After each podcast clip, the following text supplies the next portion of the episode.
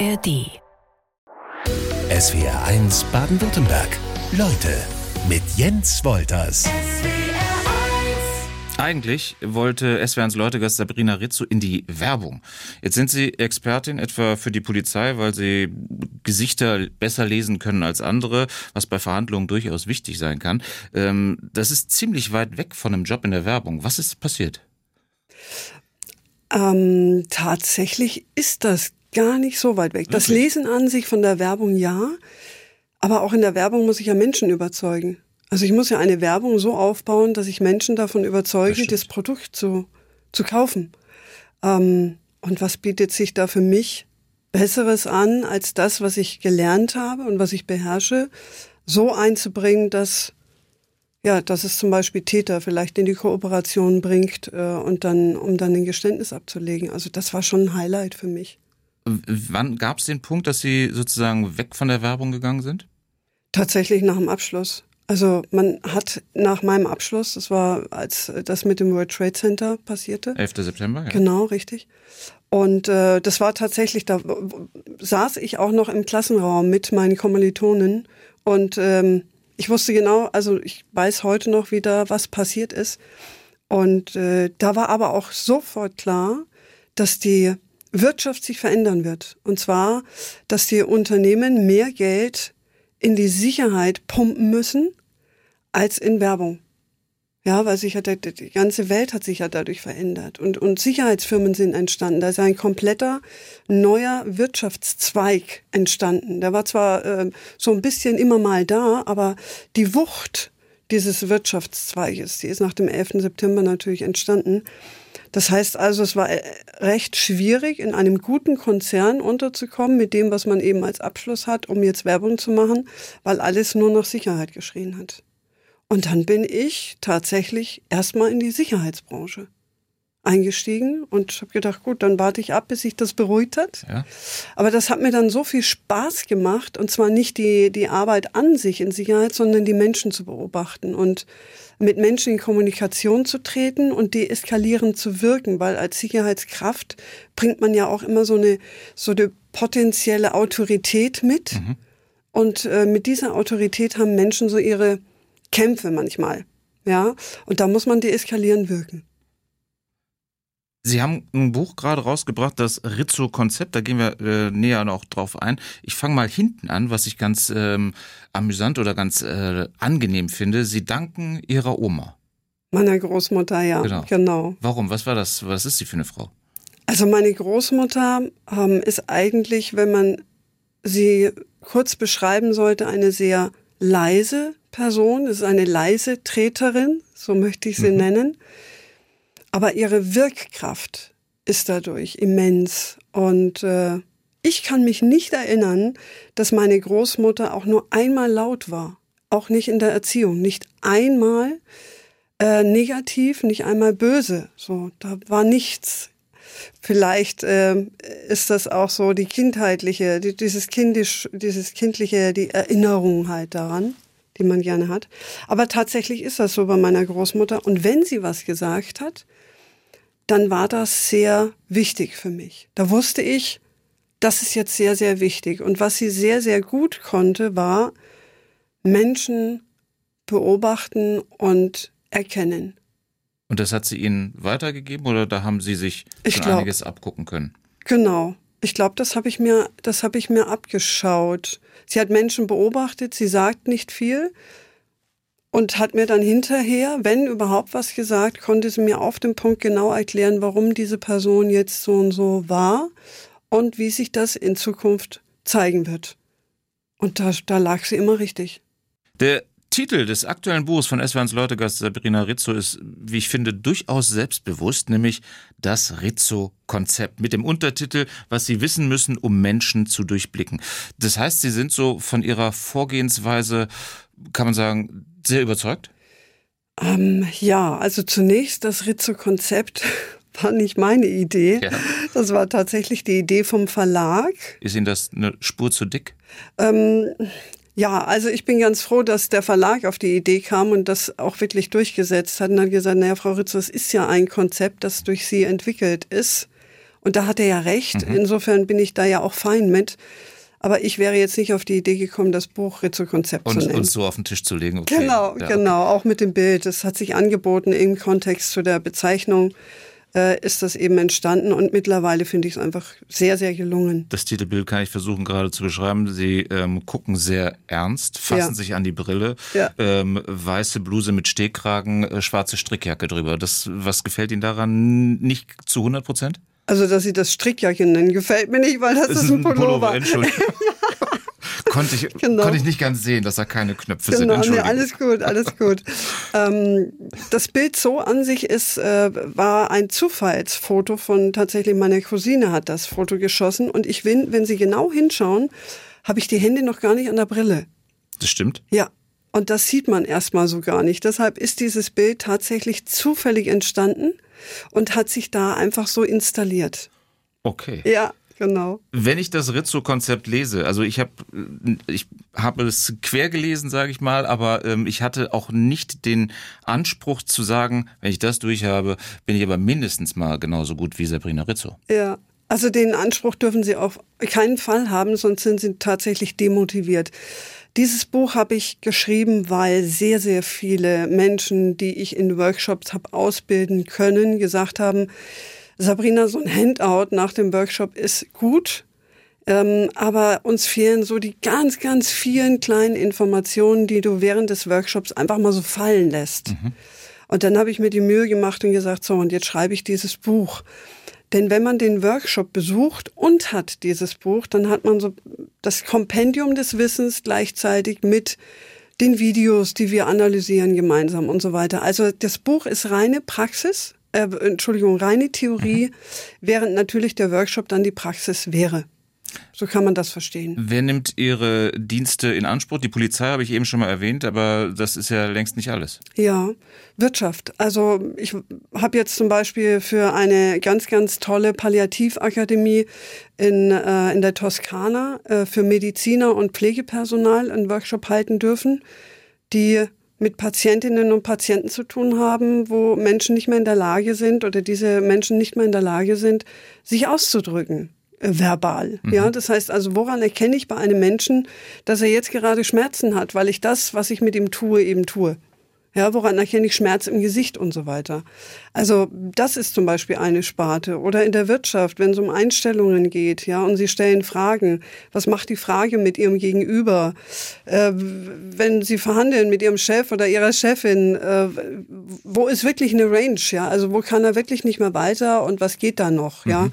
Sie können sich vorstellen, alles, was mit Verhalten und Verhandeln zu tun hat, ist meine meine Spielwiese. So möchte ich es nennen. Und die ist ja viel größer, als man erstmal vielleicht denkt, weil es irgendwie äh, gerne darauf ähm, äh, fokussiert wird, die Frau ist dem Verbrechen auf der Spur, die weiß, wer lügt und wer nicht. Genau. Mm, die Frau weiß, wann was nicht stimmt. Mhm. So möchte ich es nennen. Ja, also eine Lüge an sich zu erkennen, ist verdammt schwer. Und es gibt auch nicht die äh, eindeutigen Indizien dafür. Das möchte ich auch gar nicht. Ja, ich bin ja keine, ich durchschaue, der Titel sagt das zwar, wie sie was machen müssen, um Menschen zu durchschauen oder zu durchblicken, aber es ist ein System, es ist ein Konglomerat aus vielen Dingen. Und wenn Sie das gut genug beherrschen, dann sind Sie in der Lage, Menschen sehr gut einzuschätzen und einfach daraus resultierend zu wissen, wie müssen Sie reagieren jetzt? Was müssen Sie tun? Und das steht in dem Buch. Es wäre uns Leutegast Sabrina Rizzo ist Expertin bei Verhandlungen, um Personen, die einem gegenüber sitzen, besser zu lesen. Nehmen Sie uns mal mit in Ihre Arbeit. Was ähm, stellen wir uns so vor? Eine Vernehmung bei der Polizei oder was, was, worauf würden Sie da zuallererst achten? Sitzen Sie schon vorher im Raum? Kommt derjenige, diejenige dann rein oder ist das, ähm, spielt das schon eine Rolle? Es ist unterschiedlich tatsächlich. Es ist unterschiedlich. Also wenn es Verhandlungssachen sind in der freien Wirtschaft, dann kann das schon sein, dass ich vielleicht mal das Gespräch erstmal ohne Chef oder Chefin führen möchte, um äh, zu erkennen, Mensch, wie befindet sich, in welcher, äh, in welchem Zustand befindet sich jemand, wenn er es nicht kritisch findet. Ja, mhm. das ist ein sehr, sehr wichtiger Hinweis auch, um später dann zu erkennen, wann wird für jemanden das Gespräch kritisch Wenn es zum Beispiel um irgendwelche äh, Dinge geht, die im Unternehmen passiert sind und ich muss herausfinden, wer was getan hat. Mhm äh, dann kann man schon erkennen, Mensch, wie verhält er sich in einem total guten Gespräch und warum ändert er jetzt sein Verhalten, deswegen auch immer Verhaltensexpertin, warum verändert er jetzt sein Verhalten bei dem Thema so ex, äh, extrem. Und dann dechiffriere ich eben. Ja? Das könnte dann sein, ähm, also die Grundlage ist, was weiß ich, was stelle ich mir denn da jetzt vor? Ähm, Mobbing in der Belegschaft, ähm, sowas oder Geheimnisverrat, Dinge, die das Unternehmen nicht verlassen sollten, sowas?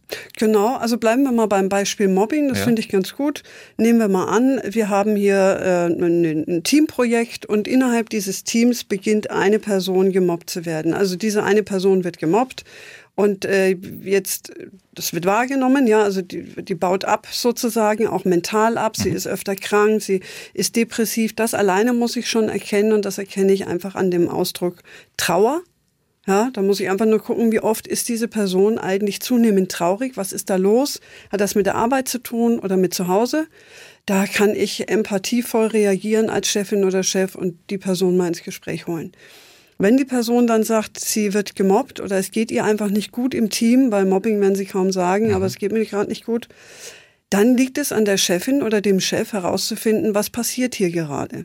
Und da kann man durchaus Einzelgespräche führen mit allen Teamern, um dann herauszustellen, äh, wer könnte da der Initiator, die Initiatorin sein? Und da gilt es, auf die Wut zum Beispiel zu schauen oder auf die, auf die Verachtung zu schauen, also auf den Hochstatus zu achten und zu gucken, welche Person ist sehr oft im Gespräch in der Wut oder im Hochstatus, weil das ist dann der logische Kontext, für eine Person, die was gegen eine Person hat. Hochstatus, was, was ist damit genau gemeint? Die Verachtung. Also okay. wenn ich der Meinung bin, das hat er verdient, ja. was gerade mit ihm passiert. Wenn ich das wahrnehme bei jemandem, dann komme ich doch dem Täter schon viel, viel näher.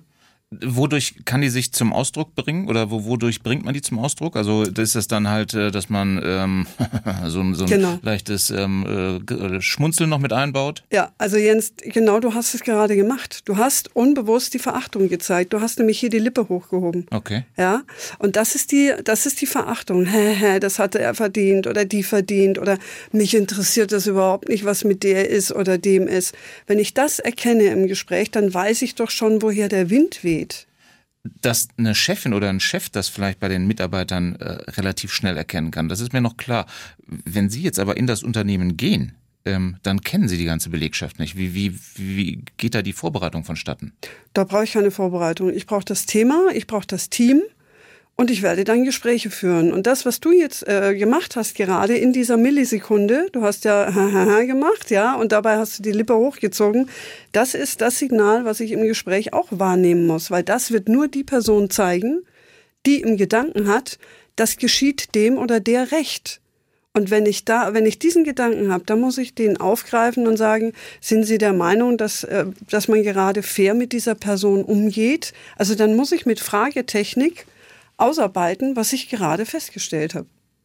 Wir äh, switchen jetzt gerade so ein bisschen zwischen ähm, Sie, Frau Rizzo, und äh, ja. jetzt sollen wir uns aufs Du einigen. Gerne, Jens. Dann gerne. bin ich äh, Jens, du bist Sabrina und wir machen gleich weiter mit S1 Leute. Jetzt haben wir eben über eher markante Zeichen gesprochen, wenn man jemandem gegenüber sitzt. Äh, Körperbewegungen, Reaktionen im, im, im, Gesicht, äh, die uns im Gespräch ähm, verraten oder die etwas preisgeben können. Das klingt immer so, als wären, würdest du nur Lügnern gegenüber sitzen.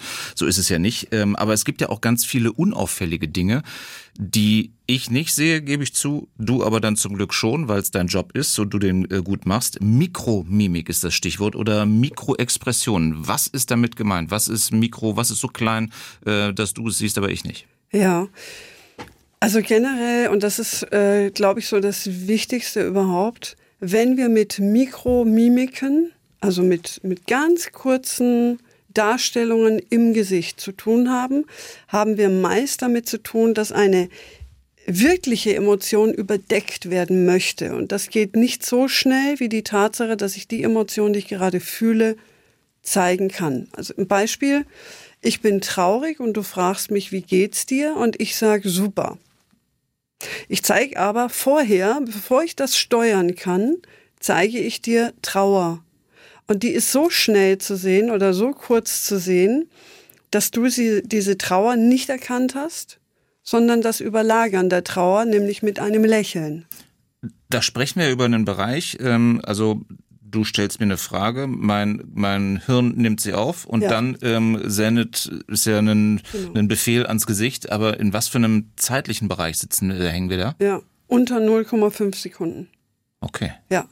Ähm, als ich mich eingearbeitet habe in dieses Thema, habe ich mir gedacht, wow, also das erste Mal, als ich von, von mir aus eine Mikromimik gesehen habe, war ich ganz stolz und habe mir gedacht, wow, die gibt's echt, ja. Das ist kein Fake oder das kommt nicht aus den USA und die machen da irgendwie einen Film draus oder eine Serie. Das gibt es wirklich. Und äh, damals dachte ich allerdings noch, ja, die sieht man so ein, zwei Mal am Tag. Na, super. Das war aber eine Täuschung, denn ich war noch nicht so gut trainiert darin. Das heißt, heute begegnen mir permanent in Gesprächen Mikroexpressionen. Okay. Ich habe dich gesehen in der NDR Talkshow. Da ging es dann um den Fall Amanda Knox, eine Frau, die wegen Mordes mehrere Jahre im Gefängnis saß und jetzt als ähm, Justizopfer gilt, äh, weil sie nämlich freigesprochen wurde. Der Engel mit den Eisaugen, äh, ihr Spitzname. Und ähm, genau auf die Augen hast du äh, in einem Interview bei Amanda Knox ähm, geachtet und was festgestellt? Mhm. Dass der Augenringmuskel bei einer Sequenz äh, eher ins Lächeln überging. Ne? Das, das kennst du ja auch. Wenn du, wenn dich jemand anlächelt, dann äh, kannst du das von, von deiner, äh, äh ich sag's mal, provokant, von deiner laienhaften Art unterscheiden. Ist das jetzt ein soziales Lächeln mhm. oder ist das ein herzhaftes, echtes, aufrichtiges Lächeln? Das erkennen wir. Ja, und das ist auch gut so, weil wir müssen ja erkennen, äh, wann ist wirklich jemand äh, sozial in dem sozialen Gefüge gerade. So, ähm, bei ihr habe ich in dieser Sekunde ein ähm, echtes, Lächeln wahrgenommen, also kein soziales, weil das Soziale hätte da auch gar nicht gepasst. Es ging hier um die Frage, haben Sie äh, diese und jene Person äh, getötet, ja? Und wenn ich da ein soziales Lächeln gezeigt hätte, dann hätte sich jeder die Frage gestellt, was soll das? Mhm. Das heißt also, sie unterdrückt dieses Lächeln, und das sehe ich an dem Augenringmuskel, der für echtes Lächeln auch zuständig ist, der sich dann verkleinert. Und den können wir nicht steuern. Das ist neuronal. Also ich kann zwar die Lippen steuern, ja. wenn ich lächle, aber ich kann den Augenringmuskel nicht steuern. Und der verringert sich minimal. Verringert der sich. Und das zeigt mir, äh, sie lächelt dabei. Das heißt aber ja, ähm, also Amanda Knox äh, wurde letztendlich freigesprochen. Äh, sagst du aufgrund dieses Interviews, äh, was du gesehen hast, irgendwas stimmt da nicht, ohne zu sagen, ähm, sie ist doch die Mörderin? Ja, genau. Jetzt geht's natürlich weiter und das ist das, was ich vorab gesagt habe. Also ein Indiz reicht mir ja nicht aus. Diese Indizien, die ich wahrnehme oder diese Signale, die ich wahrnehme, die sagen mir nur, frag mal anders nach oder frag mal nochmal nach ja, weil das, was ich wahrgenommen habe, ist ja die Wahrheit. Nicht das, was ich höre, ist mhm. unbedingt die Wahrheit. Das, was ich sehe, ist die Wahrheit, weil das steuern wir schlechter. Vor allem, wenn es vom neuronalen Nervensystem kommt, wie der Augenringmuskel. Der kommt vom neuronalen, das kann ich nicht steuern. Also hätte ich als Moderatorin eine ganz andere Frage gestellt als die Frage, die danach kam. Wir haben heute in SWRs Leute von Sabrina Rizzo schon ein paar Tipps bekommen oder ein paar Hinweise bekommen, äh, was wir nicht tun sollten, wenn wir nicht entlarvt werden wollen. Äh, was ich mich allerdings frage, wenn du jetzt ähm, in einem Gespräch, vor einem Gespräch, sage ich mal, einen schlechteren Tag haben solltest. Da kann ja auch bei dir was passieren. Keine Ahnung, Kaffeemaschine schon kaputt, ähm, äh, die Katze ist nicht nach Hause gekommen. Ähm, und deine Antennen eben dann nicht optimal aufgestellt sind, dann vermasselst du dir deine Tour schon gleich? Tatsächlich bin ich da anders gestrickt. Also ich weiß, was ich zu tun habe und ich kann abschalten. Egal, was vorher passiert ist, ich weiß, on point muss ich aktiv sein. Das kann ich schieben. Alle Themen kann ich schieben. Vielleicht, äh, wenn es nicht gerade um meine Großmutter geht, die jetzt vor kurzem einen Oberschenkelhalsbruch hatte und ich total hm. durch den Wind war. Ähm, aber äh, alltägliche Dinge, die passieren, kann ich schieben und äh, kann dann, kann mich dann drum kümmern, wenn es ja, wenn es soweit ist. Wie kann man das bewerten? Ist das eine professionelle Haltung oder ist das ähm, eine gleichgültig wäre jetzt so das die die die andere ähm, das andere Ende der der Range? Ähm, wie wie würdest du das selber bewerten? Äh, tatsächlich ist das meine Wertschätzung, die ich anderen gegenüber habe, die sagen, wir buchen Frau Rizzo und wir hätten gerne Frau Rizzo oder das. Ja? Und das heißt, äh, in dem Moment ist, steht nichts anderes im Fokus, außer eben ähm, das, äh, wofür du da bist. Genau, außer ich muss, muss dann absagen, muss den Auftrag absagen, weil irgendwas anderes ganz wichtig ist. Aber wenn ich da bin, bin ich da. Spezielle Vorbereitung haben wir eben schon mal so gesagt. Ähm, wie, wie gehst du das an, wenn du sagst, ich komme in ein Unternehmen rein, ich äh, führe Personalgespräche, was auch immer. Deine Vorbereitung sieht dann erstmal wie aus? Bestenfalls bekomme ich tatsächlich Bilder von den Menschen, mit denen ich verhandeln darf. Mhm. Ja, dann schaue ich mir die Bilder an. Die Bilder sagen mir schon ganz viel von Menschen. Ich meine, wir reden hier über nonverbale Kommunikation. Das ist ein Bild unter anderem.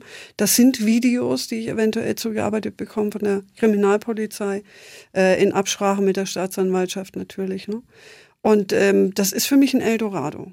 Ja, also nonverbale Kommunikation ist für mich ein Eldorado. Da lese ich mich ein, also äh, lesen im wahrsten Sinne des ja. Wortes und baue mir dann schon eine Struktur auf, wie diese Person vielleicht zu überzeugen wäre. Hast du lieber Videos als Fotos? Weil ein Foto ist halt wirklich dann nur, also wenn wir bei, was hatten wir eben, Mikromimik sind, ja. ähm, da sagt das Video wahrscheinlich mehr als nur ein Foto. Du wirst lachen, mir sind Fotos lieber. Ernsthaft? Ja, tatsächlich, weil ich da tiefer schauen kann. Da kann ich Menschen besser und tiefer analysieren als bei einem Video und in einer bewegten Situation. Okay, ich dachte, dass, zumindest was das Gesicht angeht. Ich dachte, dass in der in der Bewegung ähm, mehr mehr zu finden ist. Die Bewegung covert ja eher auch Dinge. Ja, mhm. ein Bild covert keine Dinge. Ein Bild ist ein, eine äh, Situation, die es zulässt, dass ich jetzt analysieren und eintauchen kann. Eine bewegte Sache ist eine bis auf die Mikromimiken äh, oder auch Mikrobewegungen im Körper hat man ja auch. Ähm, die werden aber öfter gecovert. Also ne, da kommt ja die Täuschung dazu. Auf einem Bild habe ich keine Täuschung. Wie ist dein eigener Auftritt? Also bist du freundlich, bestimmt, ähm, frostig, eisig? Das kommt drauf an. Ich war jetzt in einem Unternehmen, da hatte ich mehrere Mitarbeitende und dann kommt, äh, kommt es darauf an, welchen Auftrag ich habe. Also geht es hier um eine Gehaltsverhandlung und der Mitarbeitende hat beispielsweise die Gehaltsverhandlung oder die, die Gehaltserhöhung nicht verdient oder noch nicht verdient, dann muss ich anders auftreten als bei einer Mitarbeiterin, äh, die ausgezeichnet wird für, ihre, äh, für ihr tolles Engagement im Unternehmen zum Beispiel. Also was tut man dann da? Aber das ist dann immer so, es sitzt ja dann auch von der Unternehmensleitung wahrscheinlich jemand mit dabei? Stelle ich mir das richtig nicht vor? Nicht immer, meistens, okay. aber nicht immer. Aber so, dass es dann da auch schon mal zu so einer klassischen Aufteilung Good Cop, Bad Cop gehen, äh, geben, äh, kommen kann? Nee, nee, das mache ich in der Wirtschaft eigentlich weniger. Ähm, sondern das mache ich situativ. Natürlich fange ich dann Stimmung ein mhm. und, und äh, biete dann die Flanke auch, um was abzufangen, weil dafür bin ich ja da, äh, das zu erkennen, was jemand eben nicht erkennen kann. Äh, da interveniere ich dann eben als Mediator sozusagen. Ähm, ja. Kapitel 3 im aktuellen Buch unseres SWRs Leutegastes Sabrina Rizzo, das Rizzo-Konzept, heißt Fragetechnik beherrschen.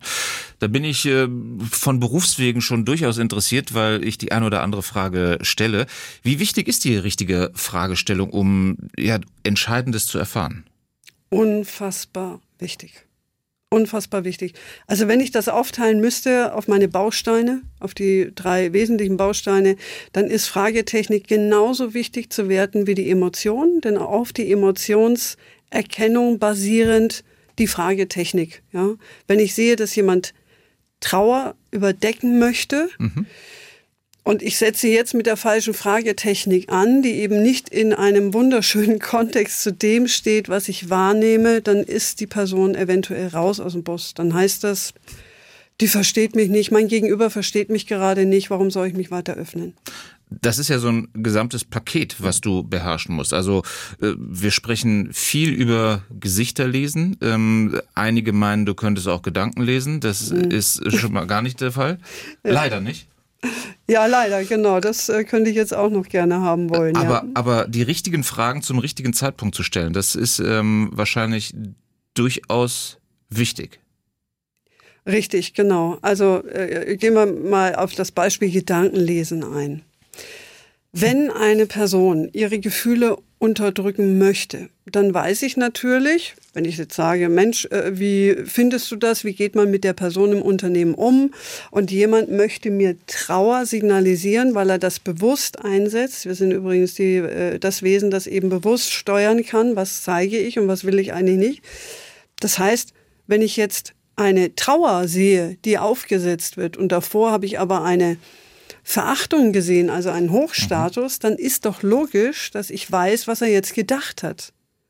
Nämlich, dir verrate ich nicht, wie ich wirklich dazu stehe. Das hat null mit Gedankenlesen zu tun, sondern einfach nur mit logischer Kombinationsgabe. Was ich in dem Buch äh, ganz spannend finde und auch äh, ehrlich gesagt, ja, so, so ein Punkt weit ehrlich, äh, schwierige Stellen, mögliche Fehlerpunkte, die es geben kann. Ich habe vom Othello-Fehler, ähm, den habe ich kennengelernt, nämlich indem ich eine Nervosität meiner Gesprächspartnerin, meines Gesprächspartners falsch interpretiert habe. Bringe ich das so richtig auf den Punkt? Richtig, genau. Und dass ich den dann sozusagen als Basis für das weitere Gespräch nehme, aber irgendwie in die falsche Richtung laufe. Absolut richtig, genau. Das heißt also, sehr, sehr viele Dinge muss ich im Kontext äh, beachten. Es gab ja diesen äh, Fall mit dem, mit dem Schauspieler, der ja verurteilt wurde mhm. als Mörder. Es hat sich aber hinterher herausgestellt, dass er ja gar nicht der Mörder war. Das heißt, dieser, äh, jetzt fällt mir der Name Gunther Baumann, glaube ich, hieß er. Ähm, da muss ich feststellen, wie ist er vorher, also wie verhält er sich? Und ich habe ja mannigfaltig Möglichkeiten in Interviews zu gucken, wie verhält sich eine Person, ohne dass sie in den Kontext Mord gebracht wird? Und wie verhält sich diese Person in diesem Kontext, du bist jetzt Beschuldigter? Mhm. Und wenn ich das adaptiert hätte, dann hätte ich den Othello-Fehler nicht begangen. Dann hätte ich nämlich gesehen, ah, okay, das ist seine Mentalität, das ist seine Persönlichkeit. So agiert er normal. In einer Vernehmung oder in einem kritischen Gespräch muss ich doch erkennen, wann agiert er nicht normal.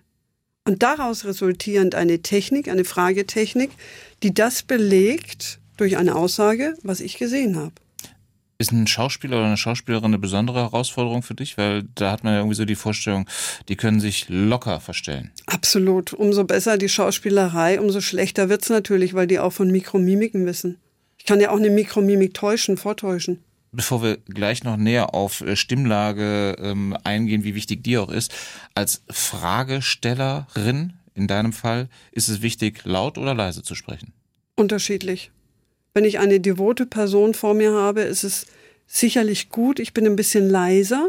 Und wenn ich eine sehr dominante Person vor mir habe, ist es sicherlich äh, gut, wenn ich laut spreche.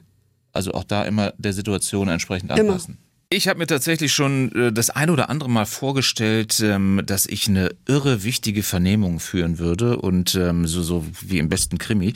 Und ich habe mir ähm, überlegt, was für Tricks würde ich machen. Also kann ich jetzt mal mit dem Profi, mit Sabrina Rezzo durchgehen. Ähm, Gibt es ja so Möglichkeiten, das Vernehmungszimmer ähm, besonders kalt, besonders warm? Spielt das eine Rolle? Absolut. Äh, so wenig Information wie möglich in einem Vernehmungsraum. Heißt blanke Tische. Am besten, ja, wenn überhaupt Tische. Ein Glas Wasser habe ich ähm, ähm, gefragt oder habe ich stelle ich mir vor, dass das vielleicht ganz äh, hilfreich sein könnte, weil wenn derjenige dann schnell zugreift und ähm, es äh, zittert schon gehörig, dann weiß man doch irgendwie ist hier gerade eine gewisse Anspannung im Raum. Jens, jetzt sind wir wieder beim Othello-Fehler, ne? Okay. Das kann natürlich sein, dass die Person grundsätzlich schnell mit der Biochemie im Stress ist. Ich meine, Vernehmung. Weil es eine Ausnahmesituation ja, ist. Ja, mhm. ne, und jetzt muss ich gucken. Ist es eine Ausnahmesituation und deshalb zittert die Person oder hat sie Angst, ertappt worden zu sein? Ne? Das, und da sind wir wieder bei der Fragetechnik. Also, wie bekomme ich das raus, was ich wahrnehme? Okay, ich, also wir müssen jetzt nicht davon ausgehen, dass alle SW1-Hörerinnen und Hörer ähm, äh, Lügner sind, äh, ganz mhm. bestimmt nicht, aber so ein paar kleine Hilfestellungen äh, für unseren normalen Alltag können wir vielleicht mitnehmen. Gehaltsverhandlung ist so ein Ding. Wie ähm, sollte ich mich da am besten anstellen? Worauf sollte ich achten? Ähm, wie weit kann ich gehen? Genau. Grundsätzlich gilt erstmal die, die Lage zu, zu erkennen. Mhm. Genau. Bin ich überhaupt jetzt im Moment in der Situation, eine Gehaltserhöhung erwarten zu dürfen? Und zwar nicht, weil, weil ich der Meinung bin, man muss den richtigen Moment abwarten. Der richtige Moment ist immer. Die Frage ist aber, was für ein Argument kommt von der anderen Seite? Ja, also welches Totschlagargument? Darauf muss ich mich vorbereiten. Ähm, das heißt, ich muss meine Situation erstmal scannen und wissen, was könnte auf mich zukommen, was ich argumentieren müsste. Das ist Grund eins, also Vorstellung, ähm, Vorbereitung eins. Äh, zweitens, ich muss wissen, mit wem verhandle ich da. Mhm. Verhandle ich mit demjenigen, der tatsächlich am Ende auch die Entscheidung treffen darf? Oder gibt es dahinter dieser Person noch eine Person, die mitentscheidet? Dann muss ich mich auf zwei Situationen einstellen, auf zwei Personen einstellen. Und wie tickt die Person, mit der ich verhandeln muss? Was wäre die wesentliche Überzeugungsstrategie für diese Person, dass sie dann am Ende sagt, stimmt, eigentlich haben Sie recht, Sie haben eine Gehaltserhöhung ähm, äh, durchaus verdient, mhm. genau. Aber äh, ich meine, so ein, so ein Argument, was dann gerne ja angeführt ist, äh, wird, ist dann, ach, die aktuelle wirtschaftliche Lage, die ähm, lässt uns da gerade keinen Spielraum. Genau. Wie, wie kann ich darauf reagieren?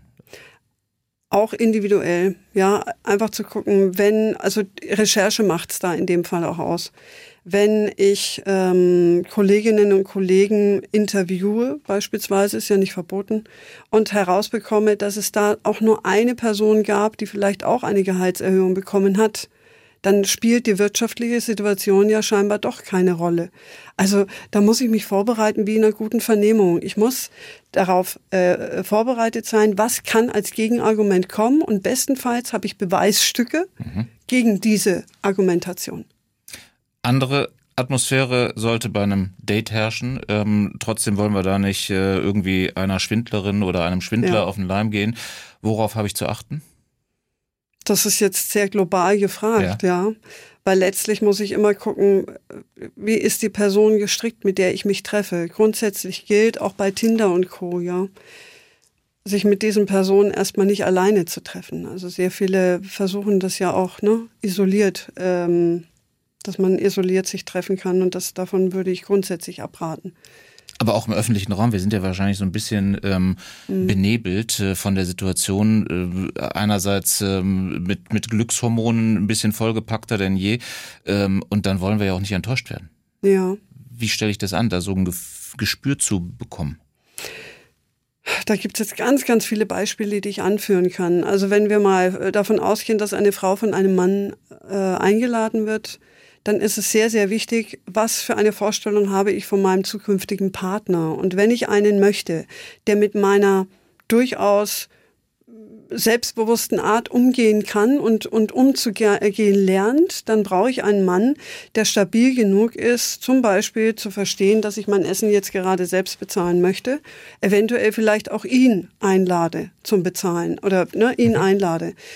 Das heißt, das sind so kleine Tricks und äh, Dinge, die ich machen kann, um festzustellen, kommt er, ist er eher derjenige, der diese typischen Rollenthemen leben möchte, die ich aber nicht leben möchte, mhm. ja?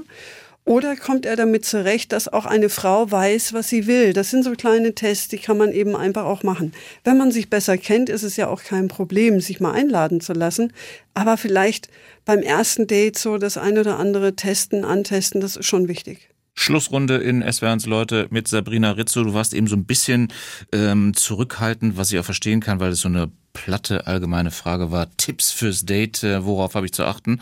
Aber du hast gerade während die Musik lief ähm, dann doch noch was gesagt. Ähm, wir könnten so fürs Flirten, könntest du eine Empfehlung geben? Ja, genau, fürs Flirten. Ähm, und zwar gibt es da eigentlich einen ganz, ganz einfachen Trick, um festzustellen, ob mein Flirtpartner bereit ist für den nächsten Schritt. Also für das darf ich ihn, wäre er für eine Berührung bereit. Ja? Okay. Mm, jetzt muss man dazu sagen, dass wir Gegenstände, die in unseren Bereich fallen, ja auch mit uns assoziiert werden. Das heißt, dein Wasserglas mhm. ist ja dein Glas. Und wenn wir uns jetzt vorstellen, wir unterhalten uns ganz nett, ich finde dich ganz nett, du findest mich eventuell ganz nett. Wir sind schon das, beim Du, entschuldige. genau, das weiß ich ja so gar nicht. Findest du mich toll? Kann ich das testen, indem ich zum Beispiel was erzähle? Und während ich erzähle, ich ziehe das so mal ein bisschen rüber. Mein Wasserglas ziehst richtig, du zu dir rüber, ja? Ich ziehe dein Wasserglas zu mir und äh, ich spiele so ein bisschen an deinem Wasserglas und ich gucke dich an dabei. dann macht das was mit dir, weil es ist ja dein Wasserglas, es ist dein Bereich. Okay. Und in dem Moment, jetzt habe ich natürlich nicht hingeschaut, weil ich muss es positionieren, aber in dem Moment, wo ich was von dir berühre, adaptiert sich das auf dich. Und du durchbrichst eine Grenze. Ich äh, nutze quasi die Berührungsflanke von einem Gegenstand zu dir. Und wenn ich jetzt sehen würde, du würdest eher in die Körperanspannung gehen, dann wüsste ich, okay, eine Berührung ist noch nicht okay. Okay. Wenn ich aber sehe, dass du leicht das Schmunzeln anfängst und ein bisschen lockerer wirst, weil dir das gerade gut tut, dass ich dir nahe komme, dann weiß ich, du wirst für eine Berührung empfänglich. Und wenn ich grober Klotz sagen würde, "Ey, Sabrina, du weißt schon, das ist mein Wasserglas, dann Ja. wäre das auch ähm, das Zeichen, ist noch zu früh. Dann hätte ich, dann hätte ich festgestellt, dass du jede Menge Humor besitzt. Gut, wir können mal ähm, auf Michael schauen aus Heidelberg, SWR1-Hörer. Der hat sich gemeldet. Achso, eine Sache müssen wir aufklären, bevor ich zu Michael komme. Und zwar ähm, hattest du eben den Schauspieler erwähnt, ähm, äh, um den es ging. Und es war Günther Kaufmann. Das hat Edmund Winter aus Genau. Königsfeld äh, uns geschrieben. Äh, danke dafür. So, jetzt zurück nach Heidelberg zu Michael. Ähm, der möchte wissen, ob es für dich nicht auch ähm, Fluch und Segen ist, dass du halt Menschen so gut lesen kannst. Äh, was das nämlich für dich heißt im äh, persönlichen, im normalen Umgang mit Mitmenschen. Wie kannst du da den, den Kontakt pflegen? Wie, wie gehst du mit deinen Mitmenschen um? Wenn du immer und überall äh, die Männer, Menschen scannst. Ich möchte das jetzt mal an einem Beispiel festmachen. Nehmen wir mal an, du bist Taxifahrer, ja, und du bist jetzt aber privat unterwegs. Würdest du das private Autofahren äh, besser oder schlechter können als jetzt als Taxifahrer? Nein. Ähm, du adaptierst das. Ja, du stellst dir jetzt nicht die Frage, bist du jetzt im Beruf oder bist du privat? Ich lese immer, weil ich kann das ja nicht abstellen, was ich tue. Ich nehme immer wahr. Ist das anstrengend? Nein, weil ich trainiert bin. Es ist anstrengend für eine Person, die ins Training gehen muss, weil das ja nicht zum Alltag dieser Person gehört. Und das macht auch schlapp, keine Frage. Meine Leute sind regelmäßig nach zwei, drei Workshop-Tagen, sind die platt Das glaube ich. weil wir ganz, ganz viel wahrnehmen, lernen, ja, wahrzunehmen, lernen. Und wenn man jetzt äh, an dem Ball bleibt und immer wieder trainiert, dann geht das irgendwann, gibt's die Stufe vom anstrengenden Lernen in den Flow. Und diesen Flow habe ich einfach schon erreicht. Ist das anstrengend für Menschen, die mit mir umgehen? Nee, die vergessen das. Die vergessen das äh, tatsächlich im äh, Talk mit mir, dass ich in der Lage bin, Dinge wahrzunehmen. Eine anonyme äh, Anfrage ist noch reingekommen und zwar, was du ähm, denn dazu sagst. Ähm, wir hatten es von Mobbing von Kollegen, ähm, wenn das sozusagen der Vorgesetzte, wenn der Vorgesetzte oder die Vorgesetzte anstiftet dazu. Äh, da hat jemand die Erfahrung gemacht, ähm, dass äh, in einem Arbeitsverhältnis äh, die Vorgesetzte äh, alle Kollegen sehr hart angegangen äh, hat. Ähm, wie reagiere ich da oder wie sollte ich da am besten darauf reagieren? Also ich möchte vielleicht zunächst mal vielen Dank für das Vertrauen, dass ich die Frage so beantworten kann, dass jemand eine adäquate Antwort bekommt. Ich bin keine Mobbing-Expertin, ja. Ich kann erkennen, welchem Teamer geht es in einem Team schlecht? Warum geht es ihm schlecht? Wer könnte Auslöser dieses Gefühls sein? Die adäquaten Tipps, die würde ich mir tatsächlich an einer adäquaten Stelle auch holen. Also alles, was ich jetzt sage, ist eine laienhafte Aussage. Ich würde der Dame oder dem Herrn, der die Frage gestellt hat, bitten, sich da an die fachkompetente Stelle zu wenden, das Thema zu erklären und sich dann beraten zu lassen. Eine weitere ehrliche Antwort. Sabrina Rizzo, vielen Dank, dass du hier warst. Ich danke. SWR 1 Baden-Württemberg. Leute, wir nehmen uns die Zeit.